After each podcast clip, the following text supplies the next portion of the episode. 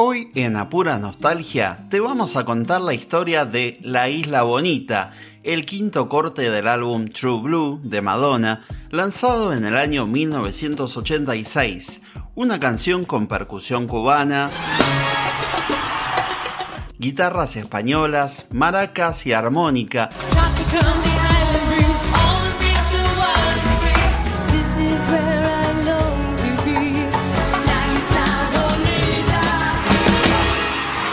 Seguramente cantaste, pero ¿nunca te preguntaste en qué lugar está inspirada la Isla Bonita? Bueno, en este video vamos a intentar descubrirlo. Pero antes de seguir, juguemos juntos. Déjanos en comentarios ahora mismo en qué lugar te parece que está inspirada la Isla Bonita.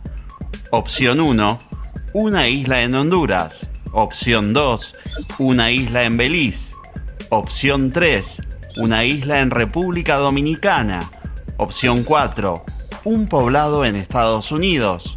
Opción 5, no está inspirado en ningún lugar.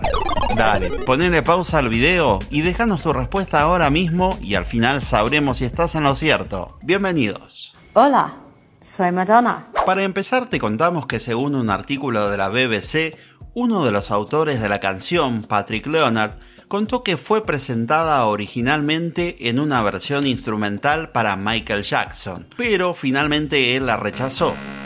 Para vos que pensaste cómo sonaría la canción por el rey del pop, gracias a la inteligencia artificial, sabemos que sería algo así.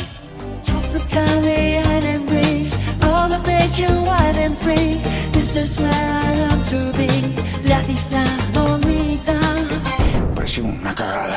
Ante el rechazo de Michael para los amigos, fue Verónica Luis Chicone, alias Madonna, quien tomó esa base y le compuso una letra junto al que ya hablamos, Patrick Leonard. Esta fue la primera canción de la artista con influencia latina. Habla español. Luego llegaron Who's That Girl, Spanish Eyes, Verás, la versión en español de You'll See, y Medellín con Maluma entre otros. A su vez, La Isla Bonita fue reinterpretada por artistas como por ejemplo Ricky Martin durante uno de los capítulos de la serie musical Glee. ¿Cómo puede ser verdad? La francesa Alice hizo su versión frente a los ojos de la propia Madonna. Pero sin dudas la performance más llamativa es la de Shakira, quien se animó a hacer una versión en español a sus cortos 10 años.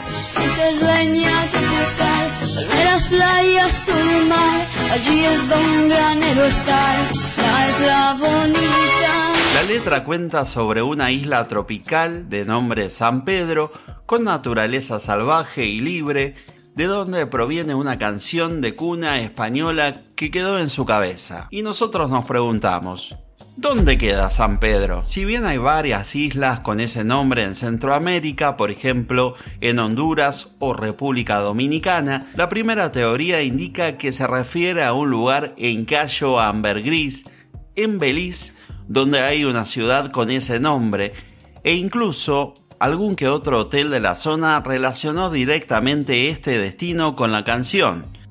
Otra teoría dice que Madonna solía pasar mucho tiempo en el poblado estadounidense de San Pedro y que ella y su entonces marido John Penn eran amigos de un poeta llamado de la misma forma, por lo cual podría ser que la influencia del nombre venga por ese mismo lado.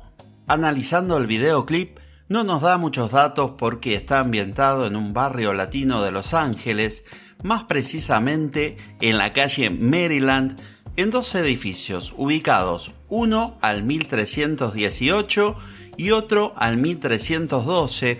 Ambos edificios se observan bastante similares cuando los buscamos casi 40 años después. Las imágenes también muestran un taller mecánico que está justo ubicado en la vereda de enfrente, que hoy en día fue reemplazado por un gran edificio de oficinas. Este videoclip fue dirigido por Mary Lambert y Madonna interpreta dos personajes que podrían ser dos caras de una misma mujer.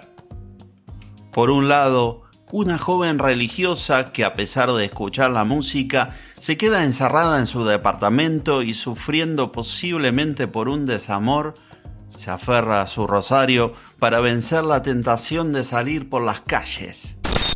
Por otra parte, Madonna es una bailarina de flamenco que sale de su edificio atraída por la música, la gente festejando y decide salir a bailar por el barrio. ¿Ya te gusta la cochinada? Pero a todo esto de la isla, ni noticias. Dato nostálgico. ¿Sabías que en el videoclip se puede ver a un joven Benicio del Toro? Fue de sus primeras apariciones frente a una cámara y desde ahí no paró de trabajar en series televisivas y películas, llegando a convertirse en ganador del Oscar por su papel en la película Traffic. Y ahora, ¿Qué dice Madonna? ¿Dónde queda San Pedro para ella? Bueno, en una entrevista para la revista Rolling Stones, dijo que no sabía dónde quedaba San Pedro, y aún fue más determinante diciendo, en esa época yo no era una persona que fuera de vacaciones a Islas Hermosas. Pude haber estado camino al estudio y haber visto una rampa de salida para San Pedro, lo cual abonaría aún más la teoría de que el nombre podría estar relacionado con el poblado de Estados Unidos. Para la cantante, el tema es un tributo a Latinoamérica y su gente, y la isla puede ser el lugar que cada uno quiera.